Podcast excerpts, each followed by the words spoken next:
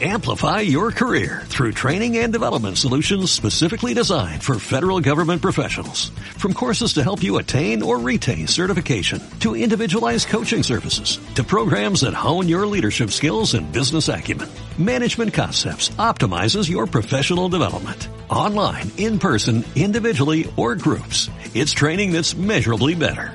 Learn more at managementconcepts.com. That's managementconcepts.com. Sube la podcast. El futuro es ahora. Y es bueno saber que estamos rodeados de superciudadanos. Con la conducción de José María del Pino. ¿Qué tal? ¿Cómo están? Muy buenos días, bienvenidos. Jueves 9 de junio. Se nos empieza ahí la primera semana de este, el sexto mes del año. Y hoy es Día de Oráculo. El día más esperado del año para la politología nacional. El día más esperado por los distintos comandos. El día más esperado en el Palacio de la Moneda. Hoy a las 11 de la mañana salen los resultados de la encuesta CEP. La encuesta de mayor campo muestral y presencial que se desarrolla a lo largo del país. ¿Vamos a estar ahí? De hecho, ya está ahí. Miguel Avilés de Sube la News. En un ratito vamos a estar hablando con él, pero es un día que sin duda alguna nos tiene con ansias. ¿Habrá preguntado Charlie, Dani, la CEP el voto para el 4 de septiembre? ¿O se lo habrá guardado? Lo que sí sabemos es que preguntó por la aprobación del presidente Boric. Pero ¿qué otros temas habrá consultado en esta encuesta? Lo están esperando con mucha expectación en los distintos comandos presidenciales. También hoy vamos a estar hablando sobre la agenda digital, sobre lo que nos falta, ¿no? Ayer leía una linda noticia, yo les he dicho varias veces, soy chillanejo y, leo constantemente el diario. Chillán es una, o sea, Ñuble es una de las regiones más rurales del país y la fibra óptica va a llegar a 14 comunas rurales. Pero ¿qué nos falta, no es cierto, para esa agenda de digitalización del país de aquí al año 2035 para que seamos totalmente un país hiperconectado en este que yo considero ya a esta altura un derecho humano del acceso al Internet y a las tecnologías de la información? Vamos a estar hablándolo en la segunda mitad del programa. Pero para comenzar este capítulo, como no, lo adelantó la Nata Valdebenito en la eh, mañana, lo comentó de hecho, reflexionó sobre ello, pero les quiero volver a mostrar la minuta AM que trae el equipo de Sube la News esta mañana y que lleva la respuesta de la ministra del Interior, Isquia Siches, a los dichos que han surgido, primero de Héctor Yaitul, que llamó a la resistencia armada contra el Estado de Chile hace algunas semanas, y después de José Huenchunao, que es un eh, ex líder de la CAM, en estricto rigor es el fundador de la CAM, que en una entrevista a un medio independiente, a quien felicitamos por el acierto periodístico, por cierto, le dice que es inevitable o, que va a llegar el momento en que hay que tomarse los colegios eh, para que sean ellos quienes decidan finalmente cuál es la historia que se le enseña a los niños. Y eso es grave, porque tomarse un colegio significa, ¿no es cierto?, la coerción de la violencia. Eh, la coerción mediante la violencia. Eh, entonces, teñir de violencia a un espacio tan, tan circunscrito a los niños es un poco complejo. ¿Quieren ustedes, mis queridas super ciudadanas y super ciudadanos, saber qué le respondió no solo la ministra del Interior, por estos días vicepresidente de la República, Isquia Siches? Escuchemos la siguiente cuña que preparó el equipo de Sube la News. Queremos reiterar que la invitación de nuestro gobierno ha sido al diálogo y hemos tenido una muy buena acogida. Hay distintas comunidades que hoy día están dispuestas a trabajar con el gobierno, se han puesto en contacto con nuestras distintas autoridades locales y creemos que esa es la vía. Tal como lo hemos planteado el día de hoy, menos armas es más seguridad y nuestro llamado a deponer el uso de ellas es transversal y esto incluye aquellos grupos armados que han llamado a utilizar estas vías. Hacemos una invitación a deponer las armas, a construir en base del diálogo y también a seguir trabajando en conjunto, pero no dejarnos ni amedrentar ni tampoco perder el foco hacia eh, un trabajo que sea colaborativo y dialogado hacia las soluciones de fondo. Un llamado, eh, que es lo que se hace en todos los países, ¿no? no es posible establecer el diálogo sin deponer las armas previamente. Estrategia 1 de negociación. ¿Quién puede negociar con otra persona con la pistola en la mesa? ¿Tú te sentarías a negociar con alguien que tiene sobre ti una amenaza latente sobre la mesa? El primer paso para establecer negociación, incluso con grupos que algunos podrían decir, bueno, no negocien con ellos. Bueno, pero el primer paso para negociar con todos, incluidos esos grupos, es de poner las armas. Y si bien eh, ha habido un poco de burlas y todo por esta invitación a deponer las armas, eh, y yo ahí comparto en que el Estado no tiene que invitar a deponer las armas, el Estado tiene que imponer el, el imperio de la ley respecto a este tipo de temas, que es que no pueden existir organizaciones ilícitas como esa, la Araucanía, que tienen el poder de fuego que tienen. Esa es la realidad, ¿no es cierto? Y que además nos han circunscrito un círculo vicioso de violencia entre ellos y las fuerzas eh, del Estado. Pero está en el fondo correcto lo que hace la ministra Siches. Porque le dice, mire, por un lado yo los invito a deponer las armas. Y no estoy diciendo que eso excluye el camino del diálogo y del encuentro. Pero es un primer paso. Y por eso quisimos rescatarlo esta mañana en esta minuta AM eh, y profundizar, ¿no? Lo que había dicho en el café con Nata, nuestra querida Nata Valdebenito, que por estos días es Nata Cruz Johnson, eh, con ese dorado, eh, es un dorado medio cafezoso, anaranjado, maravilloso de sus días ahí en South Beach. South Beach, ¿no? Estuvo en, en, en el Caribe, digámoslo, ¿ah? con todas las de la ley. Porque la que puede, puede y el que no está aquí, trabajando en Suela News. Nos vamos a separar por primera vez en esta mañana la vuelta. Tomamos contacto con Miguel Avilés del CEP porque estamos nerviositos, nos aprieta la guatita. Queremos saber cómo vienen los números de esta, la encuesta, al menos, dicen los politólogos, la encuesta más seria del país. 1043, Belan Sebastian, a bit of previews. Ya estamos de vuelta en Super Ciudadanos. Seguimos haciendo este Super Ciudadanos. Vamos a estar en cualquier minuto tomando contacto con Miguel Avilés en el CEP. Ya les decíamos, estamos esperando atentos los resultados de la encuesta. Pero antes, quiero invitarlos, como no, a una sección de este programa que ya es toda una em, tradición, ¿no, Charlie? Y donde Charlie además aflora con todos sus conocimientos pop y me ayuda a entender aquello que yo no entiendo. En mi corazón millennial pero espíritu boomer. Número uno, un, un, un matinal, digamos, que no están escuchando a esta hora, porque están junto a nosotros. Número 2, Ecuador, va a ser el tema del día mañana. Dicen que entre las 8 y las 9 de la mañana va a salir el fallo. En primera instancia hay que decir, después queda la apelación en la FIFA y el TAS. Al que más fe le tengo yo es al TAS, que es el que falla en estricto derecho. Lo otro, pueden tener ahí una salida media rara. Mañana vamos a estar en Super Ciudadano con ese tema, que va a ser el tema del día. Pierdan cuidado. Ya estamos trabajando en la pauta, la Dani está corriendo en círculo buscando con quién conversar. Estamos viendo periodistas deportivos amigos a quienes pedirle la gauchá en buen chileno. Algún abogado deportivo por ahí que nos dé otro poquito. Por supuesto, esperando el fallo, ver qué es lo que dice, cómo interpretarlo. ¿Se acaba ahí la historia? ¿O va a tener segunda parte? Eso lo vamos a saber mañana. Es el número 2, hashtag Ecuador. A propósito, bien Kuma el artículo ayer de TV Azteca que, que, que instaló esa sensación de que esto estaba resuelto y, y Naka la pirinaca, pues.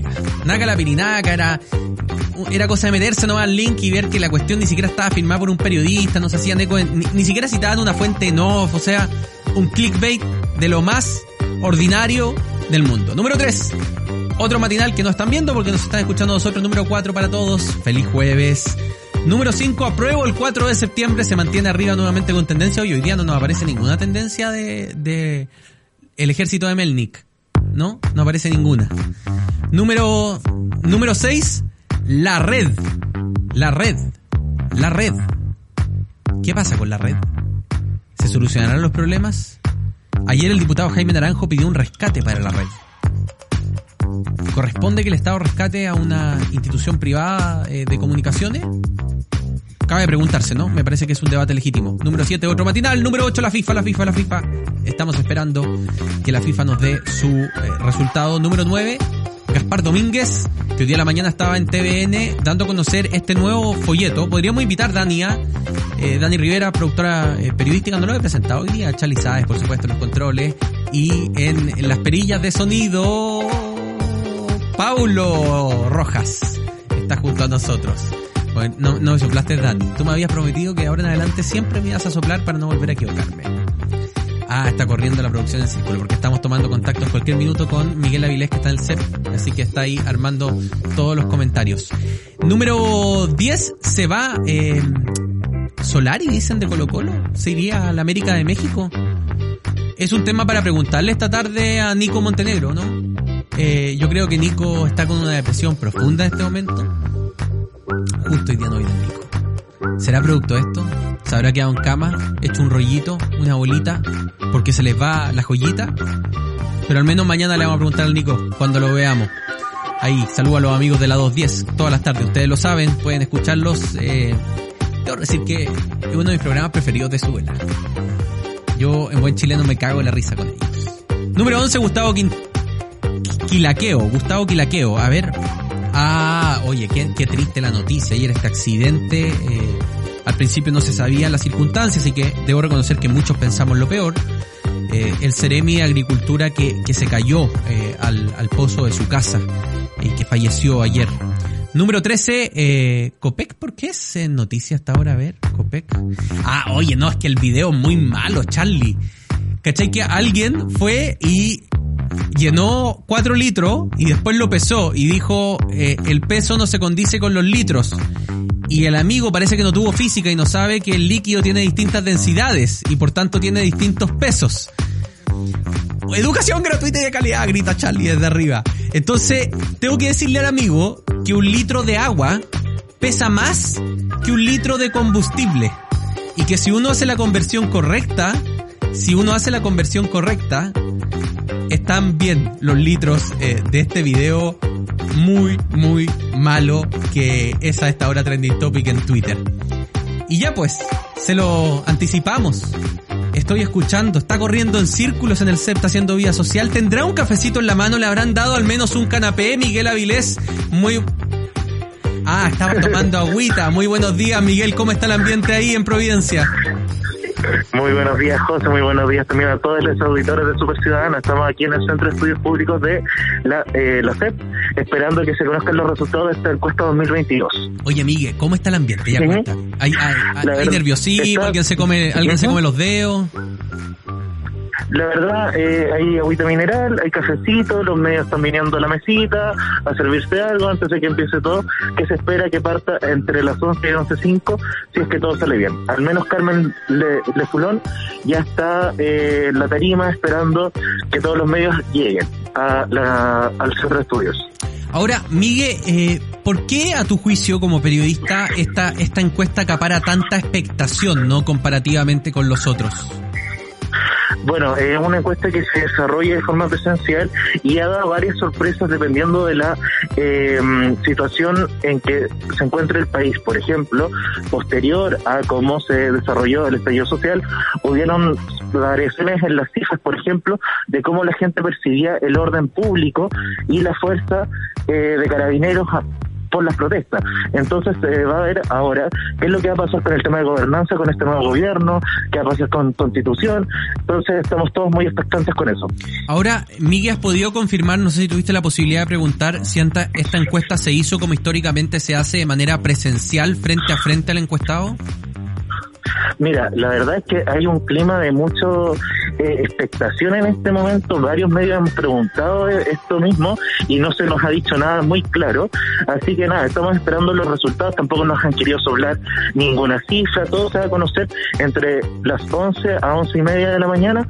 Así que nada, cualquier cosa ya todos lo vamos a estar avisando para que todos los super ciudadanos se puedan enterar de las noticias. Oye, el Miguel ya se me quiere ir, pero te, tengo otra pregunta, ¿Mm? Miguel, lo siento. Yo, te tengo otra pregunta. Yo sé que la agüita está rica y el cafecito, el petibuché, el canapé está, está agradable, pero tampoco sabemos entonces si preguntaron por el plebiscito.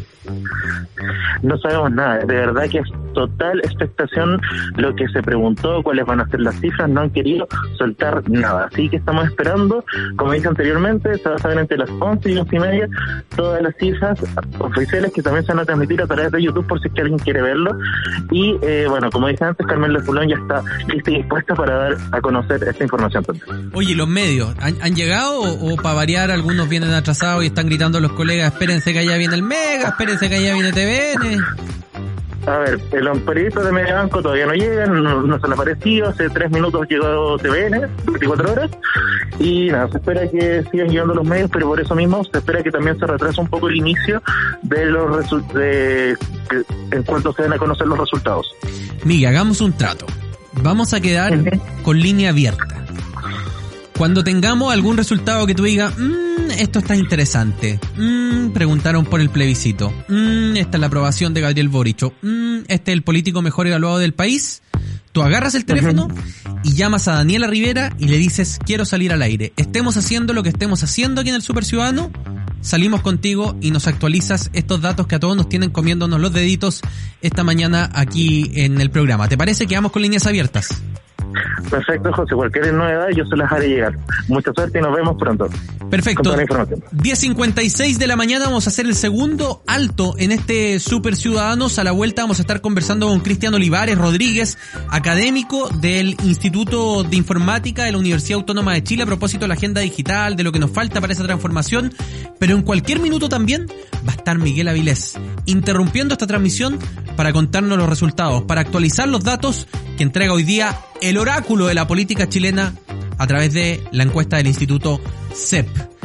10 de la mañana, 56 minutos, eh, Saint Vincent, Digital Witness. Estás escuchando Super Ciudadanos. Escudo presenta Smoke. Una cerveza única, elaborada con maltas ahumadas y tostadas, que le da un carácter diferente un color rojo profundo, un cuerpo más robusto y un exquisito sabor ahumado. Prueba la nueva Escudo Smoke, una cerveza con carácter para los que les gusta probar algo distinto. Escudo, hecha con carácter. Ya estamos de vuelta en Super Ciudadanos. Seguimos haciendo este Super Ciudadanos hoy día jueves 9 de junio, eh, totalmente en vivo y en directo, 11 de la mañana es lo que indica el reloj. Y por supuesto, para entrar a nuestro último bloque, estamos con nuestro invitado del día de hoy para conversar sobre transformación digital, sobre conectividad, sobre cómo llegar a distintos rincones del país, sobre también cómo generar nuevas competencias dentro de la ciudadanía para, para que sea, para que estén inmersos, ¿no? En este mundo, en este ecosistema digital que estamos construyendo como sociedad totalmente interconectado.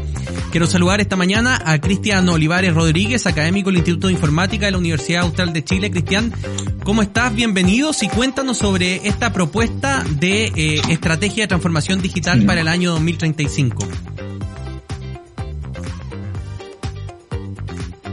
Parece que no me escuchó. Ah, no me escuchó. Vuelta, rebobinemos. Ahora sí, vuelvo a saludar a Cristian Olivares Rodríguez eh, para que nos cuentes un poco sobre esta propuesta de estrategia digital eh, de cara ¿no? al año 2035. No quiere decir que esto se logre el 2035, sino que hay que construirlo hasta el 2035, me imagino. Sí, efectivamente, yo estuve revisando la propuesta, tengo bastante, estuve revisando la propuesta y la verdad es que es bastante, bastante completa, creo que hay harto, hay muchos desafíos que cumplir, eh, creo que es interesante el, que se empiecen a plantear esos desafíos, eh, considerando también las regiones, creo que es relevante la voz que van a tener las regiones y, el mundo rural en esto, en esta digitalización, que son los que están más, que estamos más atrasados porque nosotros vivimos acá en, las regiones, ¿cierto? Y hemos tenido distintas o diversas dificultades respecto de la integración de, la, de nuestros estudiantes a la digitalización y de nuestro mundo productivo. Creo que ahí hay, hay bastantes desafíos. Cristian, ¿te parece que, que esto lo hagamos bien pedagógico? Partamos del diagnóstico, ¿no? Cuál es el diagnóstico de la situación y después nos vamos hacia dónde tenemos que apuntar y cómo uno puede construir, que al final son condiciones de justicia y equidad, ¿no? Es una especie de justicia digital.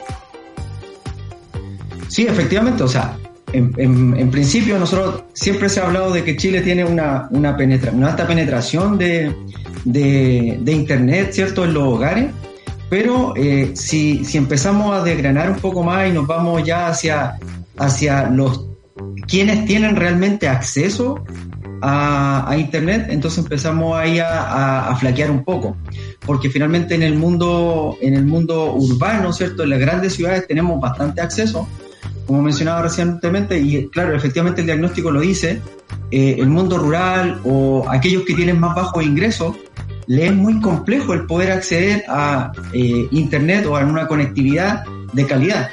Tenemos varios sectores que están apagados digitalmente y no solo en, en, el mundo rural o en los sectores más complejos, como los sectores cordilleranos, por ejemplo, sino que también en sectores que están cerca de las ciudades porque pareciese ser que al mercado no le atrae el trabajar o el llegar a esos lugares.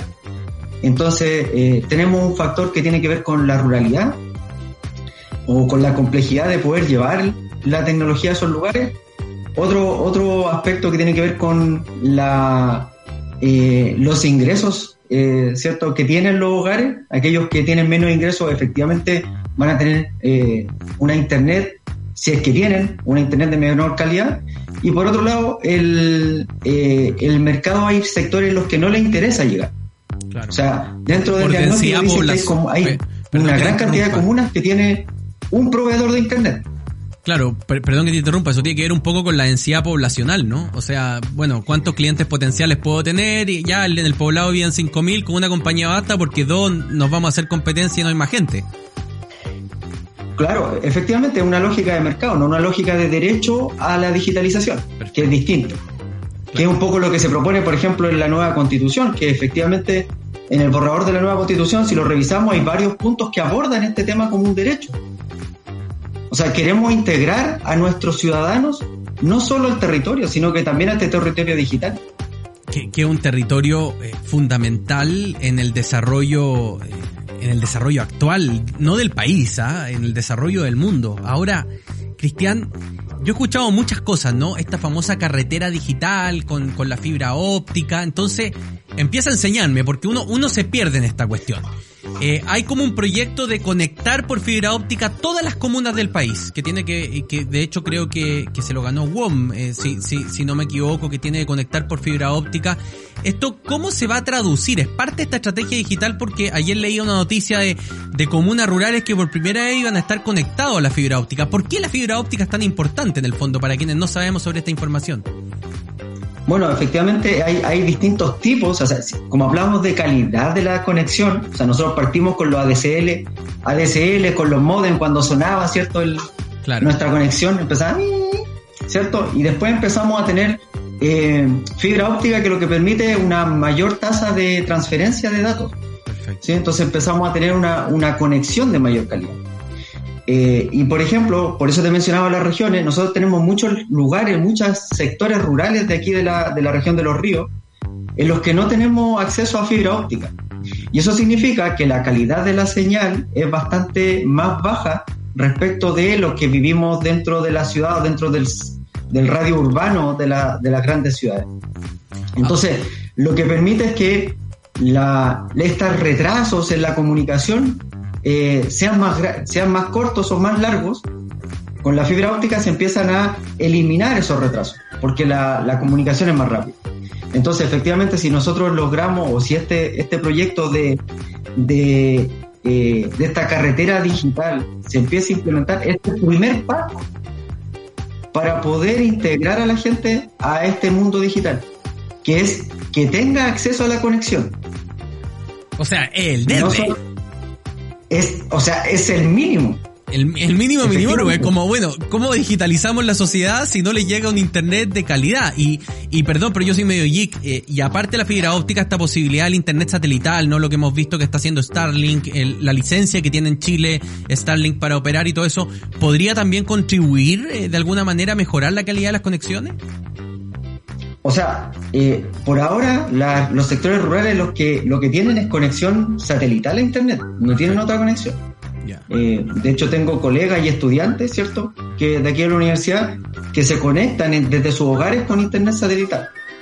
Eh, ahora, esta, esta propuesta, ¿cierto?, eh, de Internet satelital también tiene otras, otras complejidades para, para, para la astronomía, ¿cierto?, para el estudio del universo, tiene otras complejidades, pero sí, desde el punto de vista de la digitalización, nos podría, podría ser una solución, pero, pero ¿cuál sería el costo, ¿cierto?, eh, de cubrir esos espacios y cuál sería la estrategia monopólica o eh, de mercado que estarían detrás de eso. Ahí hay, ahí hay otro, otros desafíos pero, pero puede ser una alternativa, ¿cierto? Puede ser una alternativa porque hasta ahora o es internet satelital o es redes móviles, que podría ser, porque como no llega fibra óptica, y claro, te llega red móvil, pero te llega el 3G, que no es lo mismo que tener un 4G y recién está incipiente en algunos sectores de Chile el 5G a nivel de, de redes móviles. Entonces, eh, la calidad, como de nuevo, la calidad de la señal necesita ser mejorada,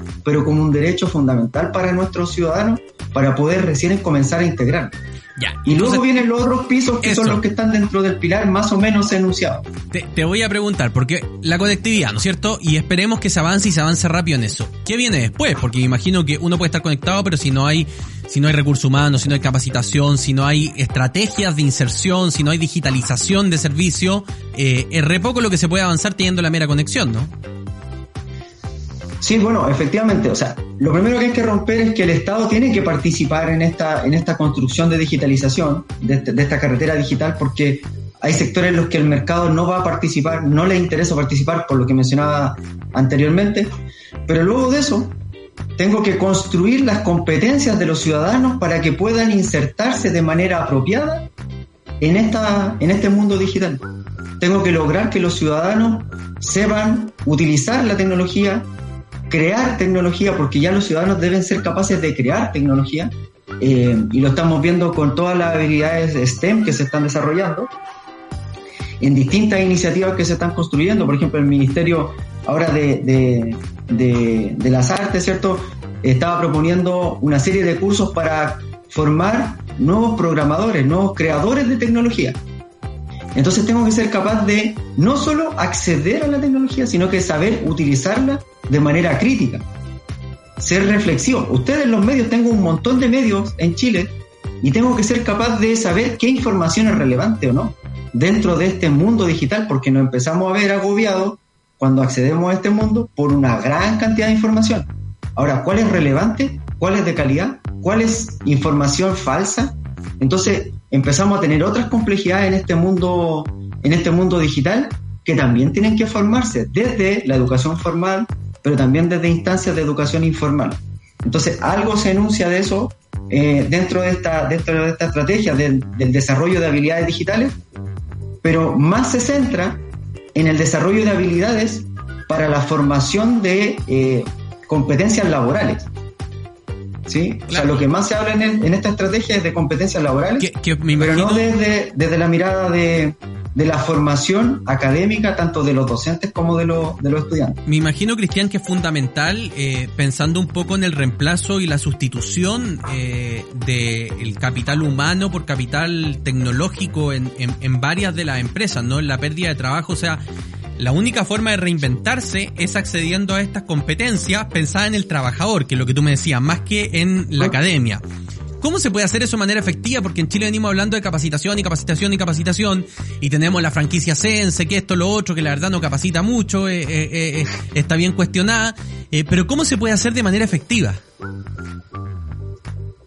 Bueno, desde el punto de vista de la, de, la, de la fuerza laboral, ahí los grandes llamados a, a implementar esta estrategia son las industrias, porque son quienes van a necesitar de esta de esta, de esta, de esta nueva masa, de, nuestra, de estas nuevas competencias laborales.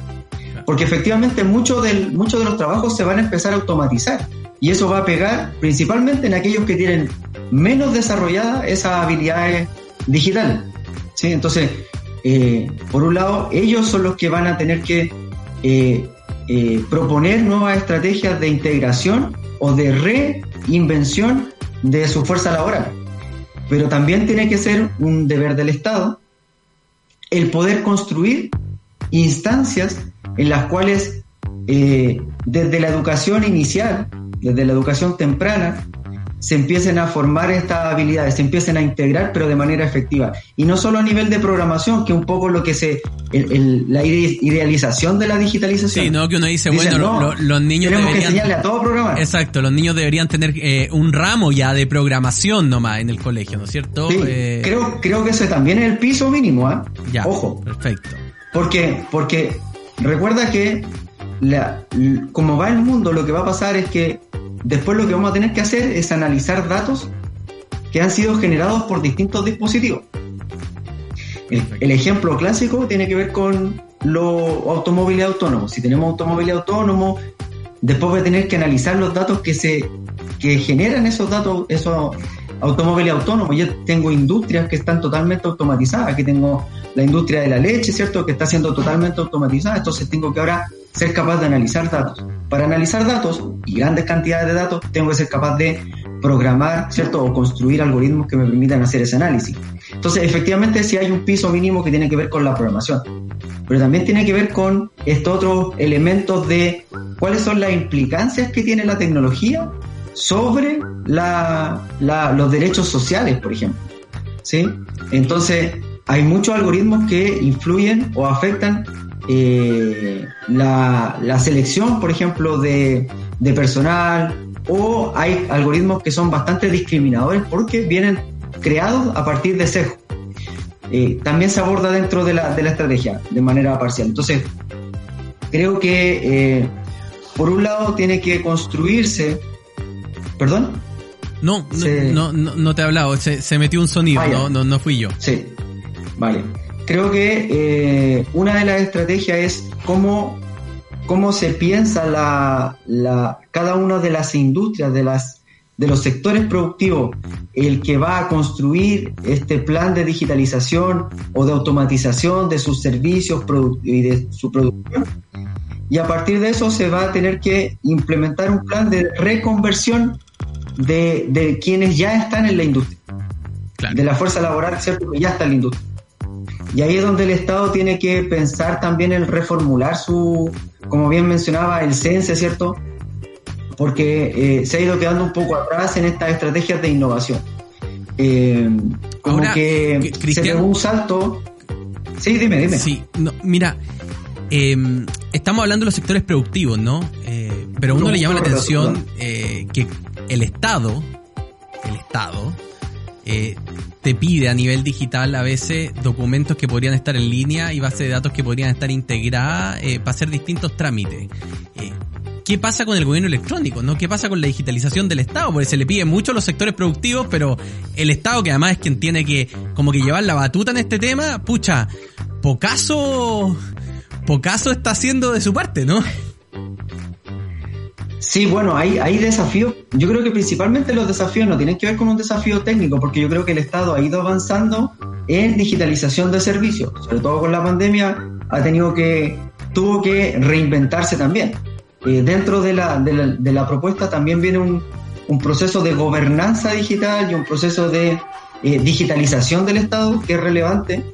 Creo que ha ido avanzando, pero creo que hay desafíos que tienen que ver con la, con la credibilidad de lo y con la seguridad de los datos. Recuerda que si nosotros empezamos a digitalizar la información, por ejemplo, datos de salud, datos de eh, cualquier índole de, los ciudadanos, lo estamos exponiendo porque nuestros sistemas informáticos no son 100% fiables, entonces estamos exponiendo. Entonces, hay un tema crítico de seguridad y de no solo seguridad de que se puedan revelar la información, sino que también de que se puedan eh, caer los sistemas, a ser inestables. Entonces, si yo todo lo llevo a digital, tengo que lograr que mis sistemas sean eh, puedan funcionar de manera continua para proveer de los servicios. Y eso es súper complejo porque requiere de una masa crítica que sea capaz de eh, mantener esos sistemas, crear esos sistemas, integrar los sistemas eh, y darle seguridad desde, el punto de vista de la privacidad de los datos. Entonces, por un lado, si yo voy a digitalizar, tengo que proveer de todo un ecosistema que permita que, que funcione de manera permanente y que no me roben los datos. Porque son datos de los ciudadanos y los ciudadanos tienen derecho a que sus datos sean resguardados. Entonces, hay, hay, hay un tema de sensibilidad de la información que debemos resguardar. Tenemos un camino por delante bastante prolongado, público-privado, eh, donde, concluyendo ya esta entrevista, el desde la conectividad y la creación de competencias eh, en las distintas personas precisamente para que no salgan del mundo, sino que para que se incluyan a este nuevo mundo laboral que está desarrollándose. Cristiano Olivares Rodríguez, académico del Instituto de Informática de la Universidad Austral de Chile, muchísimas gracias por haber estado con nosotros en el Super Ciudadanos. Gracias a ustedes gracias por dar espacio a las regiones que siempre estamos esperando estos espacios para poder poner sobre la mesa nuestros temas que son relevantes y que estamos sufriendo día a día eh, a nivel regional y local y territorial. Totalmente de acuerdo y cuando gusten, gracias Cristian y yo quiero invitar a Charlie en este momento a em, ver si podemos tomar contacto con eh, la transmisión oficial de, del CEP eh, porque están llegando ya cayendo los primeros resultados y justo en este momento se está dando a conocer la discusión sobre la convención constitucional eh, y el proceso constituyente, que yo creo que es lo que más eh, expectante nos tiene. Por mientras les cuento que están preguntando ahora cuán interesado está usted en el trabajo de la Convención Constitucional. Ahí está, escuchamos en vivo y en directo. Está nada interesado o no muy interesado y un 4% no sabe o no responde. También se les preguntó, de acuerdo a lo realizado hasta ahora por la, Convención Constitucional, ¿usted votaría por apruebo, rechazo o aún no lo ha decidido? Tenemos que un 25% votaría por aprobar la nueva constitución, un 27% votaría por rechazar la nueva constitución, un 37% aún no lo ha decidido y un 11% no sabe o no responde. Eh, es bueno destacar que la diferencia entre el porcentaje de personas que aprueban la nueva constitución y la rechazan no es estadísticamente significativa. Están empatados entonces. También preguntamos una pregunta abierta sobre cuáles son las dos principales razones por las que votaría por aprobar. Eh, al codificarla, eh, vemos que eh, tenemos la primera mención y la segunda mención, vemos que cerca de un 45% votaría por aprobar ya que Chile necesita cambios, cerca de un 40% hace referencias por los derechos sociales, por justicia social, un 18% por para mejorar el país, porque cree que es lo mejor para el país, un 14% cree que la constitución vigente no responde a los desafíos actuales o que hay que cambiarla. Un 11% se refiere explícitamente por cambiar la constitución de la dictadura. Un 10% por las características de las y los convencionales y su trabajo. Un 10% porque cree que cualquier cosa es mejor que lo que hay ahora.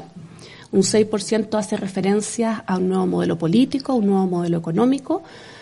Un 15% otras razones y no sabe o no responde un 32%. Ahora las razones para rechazar. Recordemos que el trabajo de campo de esta encuesta fue realizado entre los meses eh, de abril y mayo, antes de la cuenta pública. Son las codificaciones. En primer lugar, con eh, un 49 un 59% por las características de las y los convencionales y por su trabajo, la forma que han trabajado un 27% porque la propuesta le parece mal, un 19% porque no está de acuerdo con medidas específicas, un 13% porque considera que el proceso ha sido politizado, porque no representa a todos, un 10% porque perjudicará al país, un 9% porque no se requiere una nueva constitución, ya sea porque bastaba con reformar la actual o porque no había que cambiarla, un 36% otras varias razones Em, y un 27% no sabe o no responde. Y con respecto a cuáles son las dos principales razones por las que aún no lo ha decidido, la primera respuesta, un 49%, es le falta información, un 27% es que aún no la ha leído completa, no lo ha pensado, un 17% por una mala evaluación del funcionamiento de la convención, un 12% porque aún no termina el trabajo de la convención, un 10% porque no la entiende, otro 10% porque no le interesa la política o no va a votar, un 5% porque no comparte el contenido, 14% otras razones y un 50% no sabe o no responde. Eh, luego preguntamos, las reglas establecidas indican que en caso de ganar la opción la rechazo del la plebiscito de salida, la constitución vía, ¿no? actual La- continuará la- la vigente. posibilidad de qué pasaría Ante si ese que ganara el rechazo. Es decir, si en el ¿Qué es plebiscito lo que habrá de salida respondido gana la la opción gente? rechazo, ¿usted cree que es mejor qué? Un 15% considera que es mejor que se mantenga la constitución vigente. Un 31% que se reforme la constitución vigente y un 42% prefiere que se elabore una nueva propuesta de constitución que reemplace a la vigente y un 12% no sabe o no responde.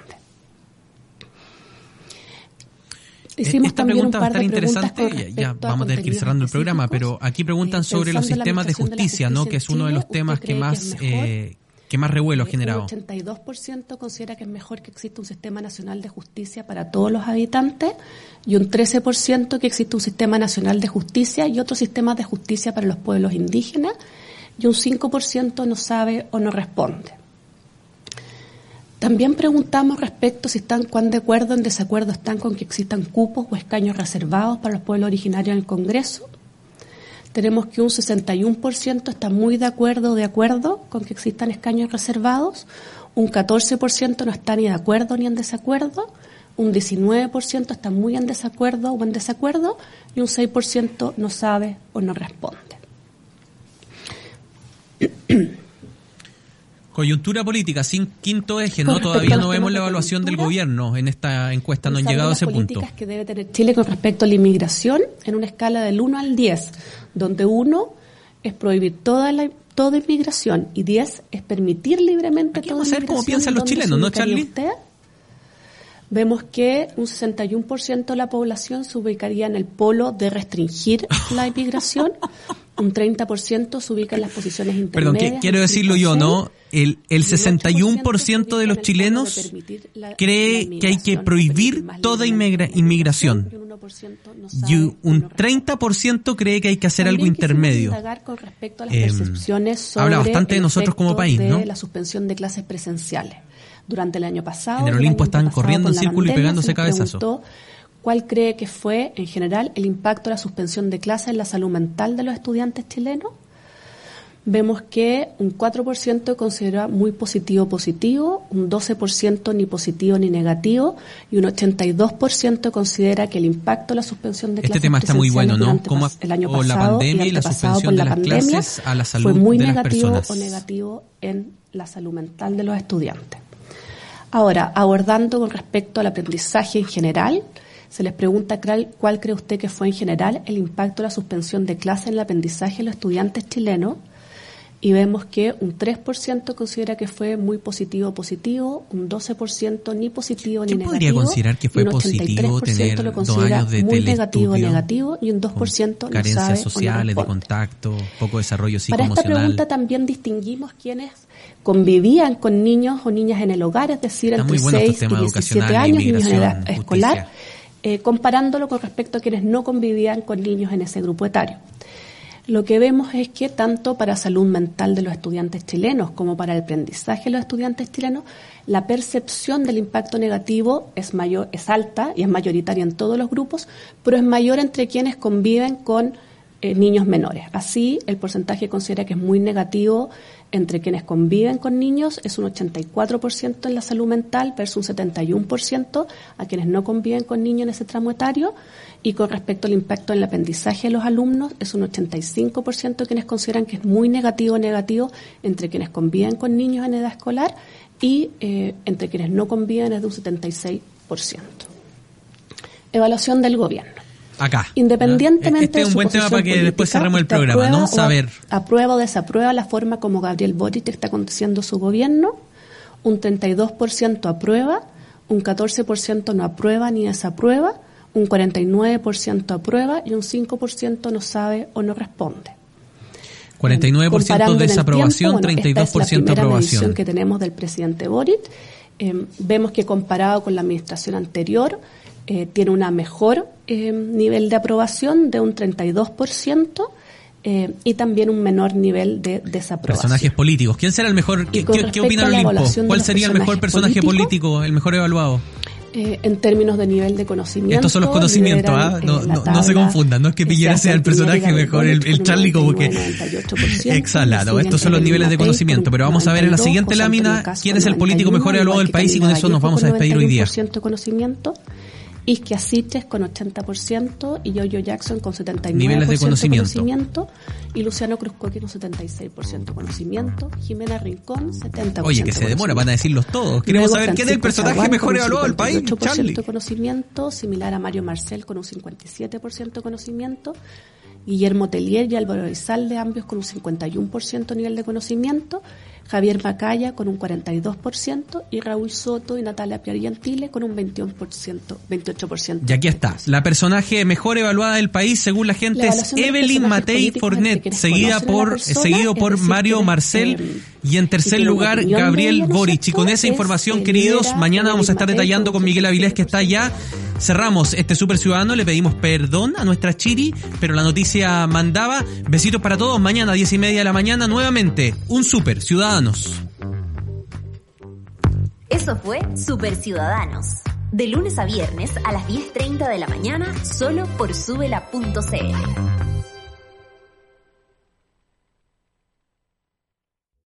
Amplify your career through training and development solutions specifically designed for federal government professionals. From courses to help you attain or retain certification, to individualized coaching services, to programs that hone your leadership skills and business acumen, Management Concepts optimizes your professional development. Online, in person, individually, or groups. It's training that's measurably better. Learn more at managementconcepts.com. That's managementconcepts.com.